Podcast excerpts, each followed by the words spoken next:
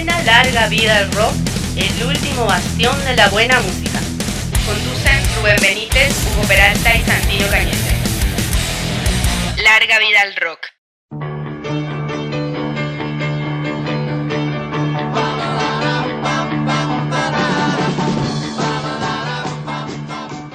Buenas, buenas, una edición más de Larga Vida Rock, versión en cuarentena.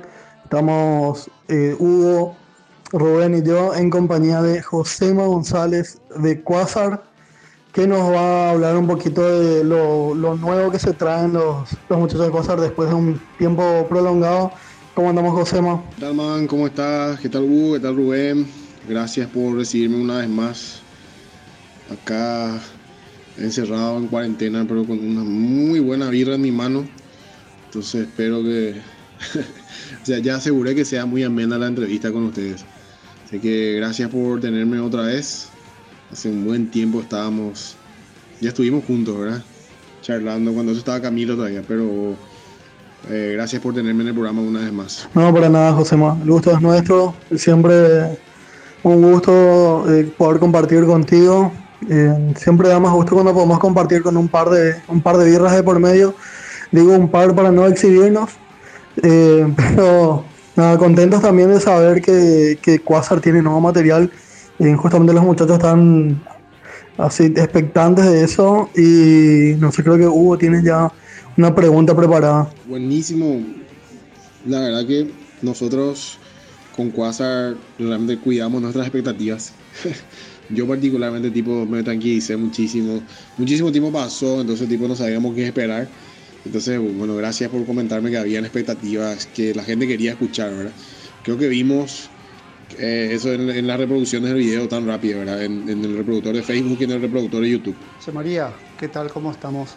Si nos puedes dar detalles de cómo se dio la incorporación de Marcelo Moreira como nuevo baterista de la banda, un músico ya muy conocido en Brasil y también ahí en, en Estados Unidos ya tocó con gente como Zach Stevens o Graham Bonnet cómo se dio la entrada de él a la banda como baterista y también creo que él, es el productor del disco, si, no me equivoco.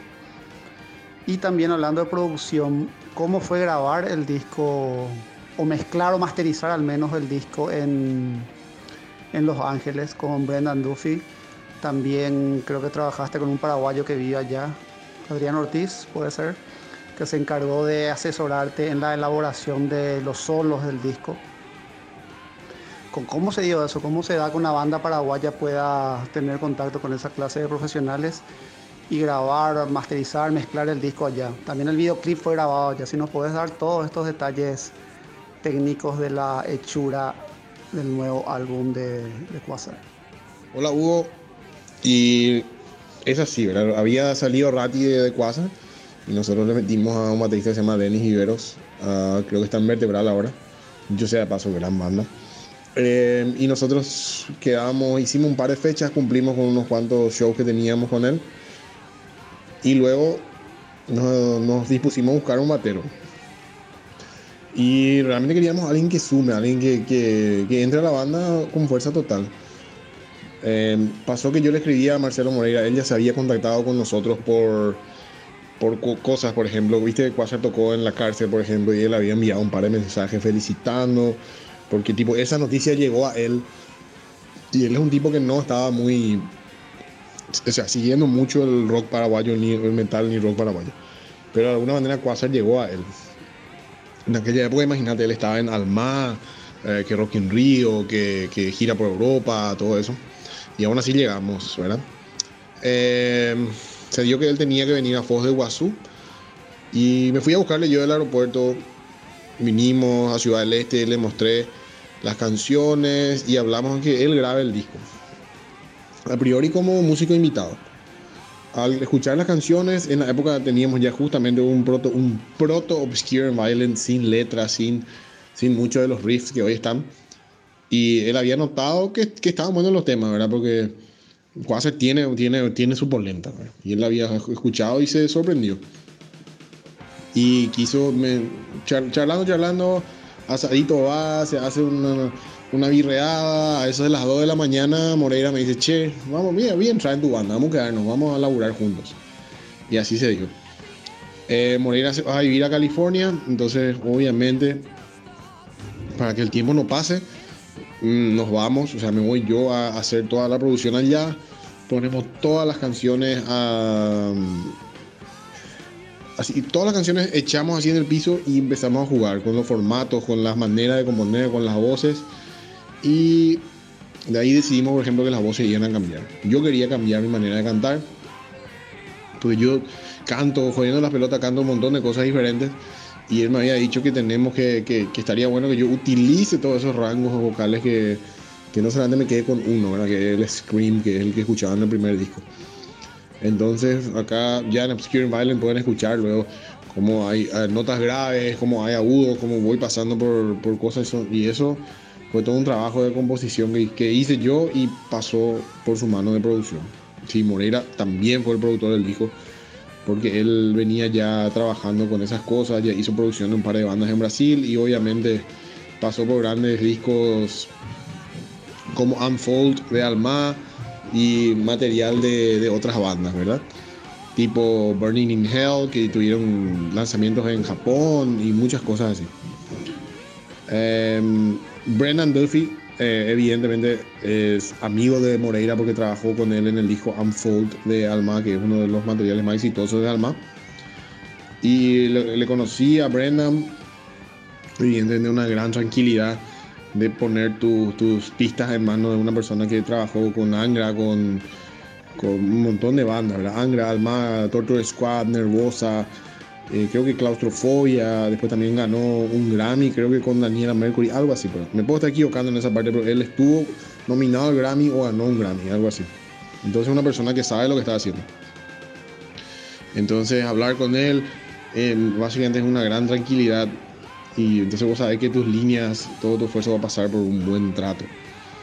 Y así como dijiste también, trabajé con Adrián Ortiz en las guitarras porque queríamos que todos los solos cuenten algo, que cuenten una historia, que sea algo, no que agarrar y escala arriba, abajo, ah, qué puta, qué bien que toco. No, vamos a trabajar sobre, sobre algo que cuente una historia.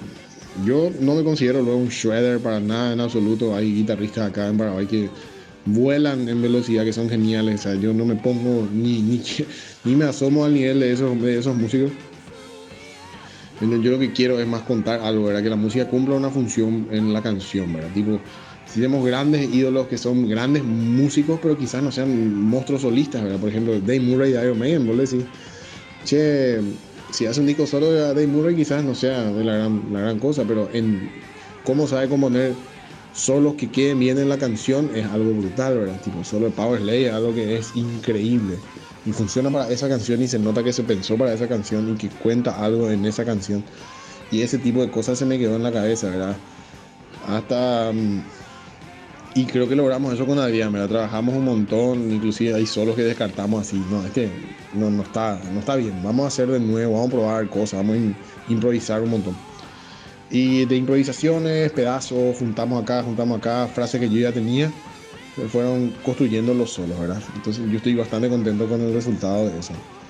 Y, nada, así con esa mezcla de todas esas cosas, tipo de, Marcelo Moreira incorporándose como productor, las composiciones ya originales que hicimos Saracho y yo, más lo agregado de Moreira, más Brendan Duffy, más Adrián Ortiz, más todo lo que pasó de por medio, las charlas, los cambios. Eh, Obscure Violent es solo la punta del iceberg. Van a escuchar un montón de cosas diferentes.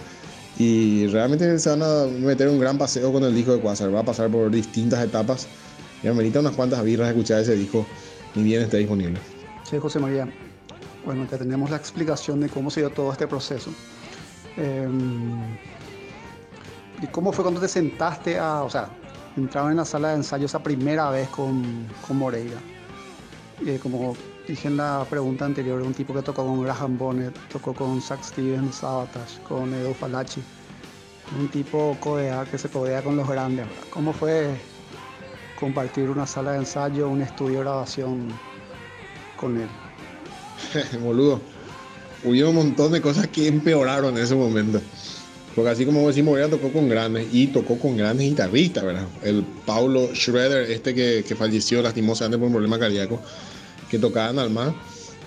Ese man es una bestia, ¿no? O sea, no, es muy, muy pocos guitarristas en el mundo tocan así como él. Moreira también venía de haber hecho una gira con Kiko Loreiro, donde él hacía las baterías eh, que había grabado Mike Terrana, él hizo la gira sudamericana del disco de solista de Kiko Loreiro. O sea, Kiko Loreiro, Pablo Schroeder y él tocó con, mucha gente genial así de la guitarra, ¿verdad? Creo que los vocalistas quizás no me intimidaban tanto. Ese nivel técnico de los guitarristas sí me cago todo, ¿verdad? ¿Para qué voy a mentir? Y bueno, me voy a California. Él tiene un amigo que se llama Rafael Pensado. Rafael Pensado resulta ser el man que se viste de Big Rattlehead en todas las giras de Megadeth. Es brasileño. Bueno, nos vamos. Él tiene un estudio en North Hollywood. Eh, Imagínate, yo primera vez que me voy a California para, para hacer algo de música, evidentemente que te sorprende luego llegar con tu guitarra ahí al aeropuerto, vos decís, puta madre, qué, qué loco todo esto, ¿verdad? Tipo como que iba asimilando, iba asimilando, iba asimilando, bueno. Y teníamos que ir a hacer un par de takes, ¿verdad? Probar, probar así la guitarra en línea directa nomás para ver cómo se captaba. Estábamos viendo un montón de cositas técnicas. Y vamos a usar el estudio de Rafael Pensado. Bueno, dentro que llego, digo, hola, ¿qué tal? Está bien al estudio, un estudio de la gran puta, ¿verdad? Que es una especie de depósito en donde se dividen eh, los espacios y hay salas de ensayo, estudios. Y entro y me sale un man de 3 metros de altura aproximadamente y me pregunta, ¿quién soy yo? Y yo, tipo, nadie, vengo a grabar. Y me pregunta si yo soy un fan encubierto porque estaba ensayando lo que iba a ser Prophets of Rage eh, con Tom Morello y con todo. Estaba Tom Morello en el edificio. Y básicamente ya estaba cagado luego por, haber, por, tener que tocar con Tom Moreira y tenía eso en mi cabeza. Ah, tengo que tocar bien porque este man toca con todo el mundo, ¿verdad? Y con, así como te dije, más que, que los vocalistas y más porque solamente la personalidad o los nombres, ¿verdad? creo que eso no me asusta tanto, pero sí me asusta el tema de la de la capacidad técnica y el profesionalismo de esos guitarristas, ¿verdad? Y de repente entro y, che, acá está, todo Race Against the Machine, estaba ensayando en el predio. Y el tipo me dice, si llegas a subir una foto o posteas una ubicación y vemos que viene la gente acá, le echamos a patada a todo usted. Y yo ya estaba loco cagado. Y cuando entré al estudio me quedé así, ok, ok, vamos a probar. Era justamente Obscure and Violent. Que la intro tiene mucha mano derecha, era y boludo, no me salía, no me salía, no me salía, no me salía. Y yo ya le miraba así, Dios mío, este man me va a querer matar. Pero Moreira, por suerte, bueno, habrá pillado mi, mi onda, ¿verdad? Pilló que estaba medio tenso y que había volado como 14 horas. Qué sé yo, ahora me miró, probamos, probamos. Lo único que hace me da así una palmada en la espalda y me dice, vamos a meterle una birra, pues. Y lo único que terminamos yendo al mítico Whisky a Gogo y esa noche tocaba eh, la banda esta de Vivian Campbell con Mini Ápice, en la cual, eh, en la cual tocan temas de, la era de Dio, Dio solista, Creo que, ah, perdón, se me fue el nombre de la banda. Y, fue brutal, ¿verdad? Y, inclusive pudimos saludarle a Vivian Campbell, hablamos un ratito con Vivian Campbell, le saludamos a Vini Ápice. O sea, creo que eso nos, a mí, a mí me sirvió mucho, tipo, para ver así, pues, relajarme un poco, salir, tomar una birra, relajarme. El día siguiente estaba mucho más tranquilo, parece como que me adapté a esa realidad. Pero me cae todito, boludo. Encima, eh, es, verdad, eso que te va allá en Los Ángeles están todos, están todos, es una locura. Pero así te das cuenta que la brecha para llegar a ser uno de los grandes es muy, muy, muy amplia. Hay que trabajar muchísimo. Pero está bueno ver eso, está bueno ver que, que, hay gente que logró. Es muy, muy bueno, muy, muy divertido. Pero vuelvo, me cagué todito. ¿Para qué, ¿Para qué voy a mentir? Me cagué todito. Y Morera va a contar cómo él me miró, me dio así, me dio una palmada. ah, vamos a tomar más cervecilla, me dice en portugués, ¿verdad? Y nos vamos, nos fuimos al whisky a gogo y ahí al día siguiente todo, todo fluyó un poco mejor. Bueno, o sea, el, el, nivel de nerviosismo entonces bastante alto al momento de, de, tu llegada allí, Josema. Y no sé, yo creo que ahora ya estabas en, condiciones de decir que te pudiste codear un poquito, por lo menos con, con gente de ese calibre. Eh, nunca tirarse para abajo. Y, nada, o sea, que yo creo que los resultados van a ser, van a ser muy, muy buenos. Y algo que se me estaba pasando y que los muchachos tampoco nos estaban consultando, yo quería saber un poquito del arte del, disco. Eh, si vamos por ahí contar una sorpresa, si están trabajando ya con alguien. Literal, sí, man. Eh, podemos decir que nos codeamos con gente muy, muy grosa allá. Y, boludo, recordate que yo vengo del kilómetro 12 con Navi Ciudad del Este, sí, fondo. eh, y nada, ¿verdad? O que llegar, ir, el mero hecho de ir allá, llegar, ese lugar que vimos en tantas películas es medio, medio, medio poderoso, Te, te, juega un poco la cabeza. Eh, pero está bueno, está bueno pasar por eso, está bueno lograr hacer cosas con eso. Eh, está bueno vivir e intentar superar, ¿verdad? Creo que es algo que, que, te hace bien. Sí, la portada del disco fue hecha por un paraguayo. Ya trabajamos con este señor. Eh, se llama Samuel Araya, un crack. Y no me voy a explayar mucho en este tema. Porque cuando vean la portada creo que va a ser, van a pillar, es minimalista, es fuerte y tiene mucho que ver con el título del álbum. ¿Qué tal José María? ¿Cómo te va? ¿Todo bien? El nuevo título del álbum es Hybrid Power. Quería saber cuál es el significado del título del álbum y en qué está inspirado el nuevo material de Quasar. Hybrid Power, sí, exactamente, el poder híbrido. Muchos habló de, no, que pucha, de, bueno, de, obviamente del tema de la Segunda Guerra Mundial que continúa siendo un, factor de estudio, pero con la subida de Trump de la raza blanca y que todos tenemos que salir, bla, bla, bla. Se, revelaron muchas facetas y había sido mucha gente que cree que existe tal cosa como una raza pura.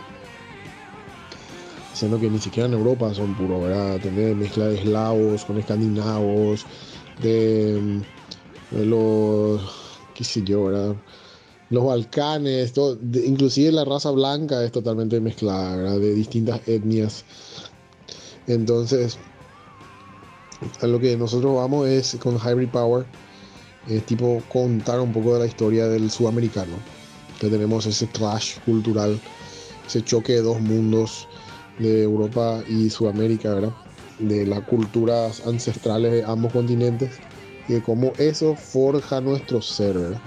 Como acá le tenés a un tipo rubio de ojos verdes hablando en un profundo yo para, son cosas que pasan acá en Paraguay son realidades que no se, no se ven en otros lados del mundo.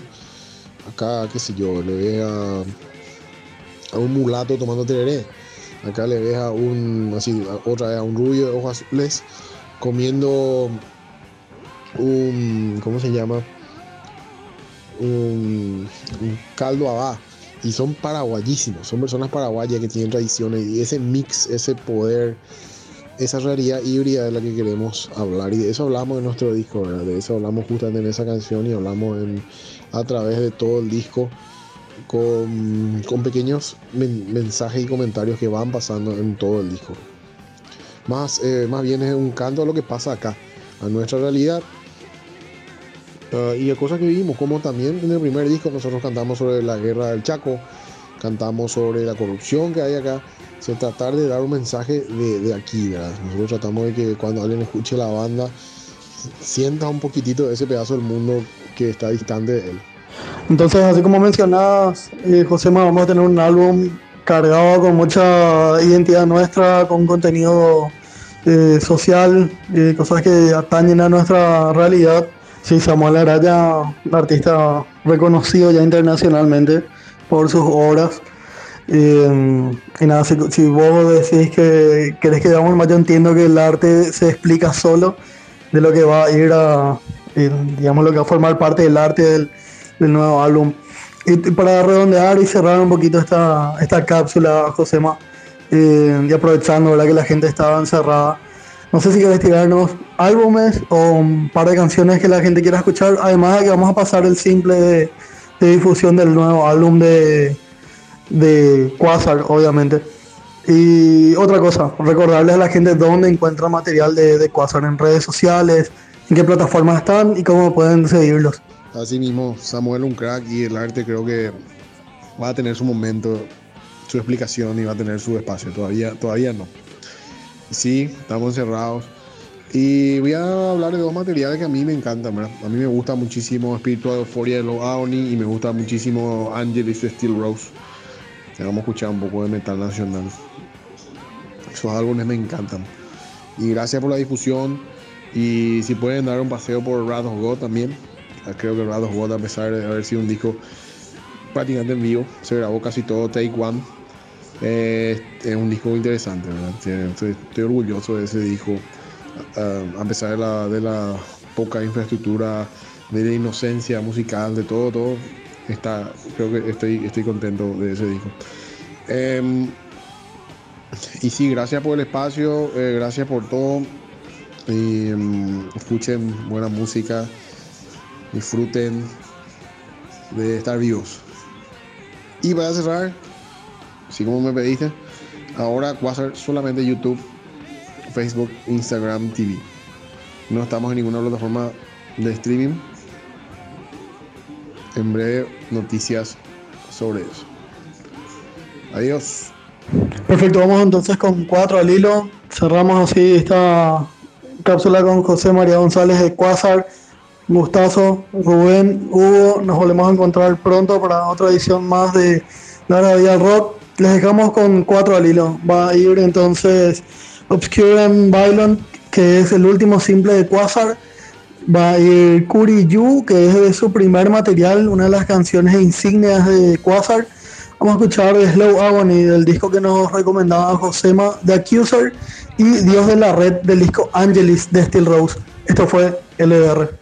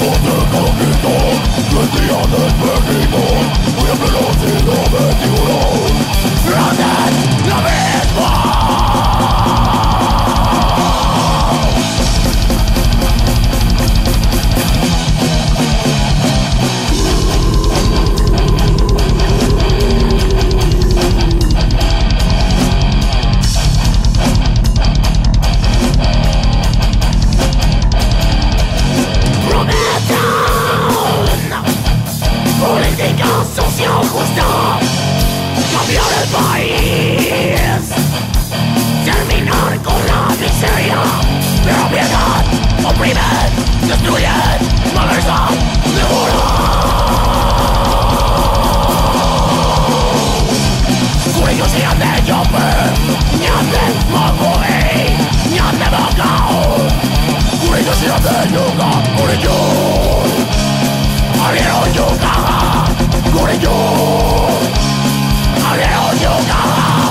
Hola yo. Hoy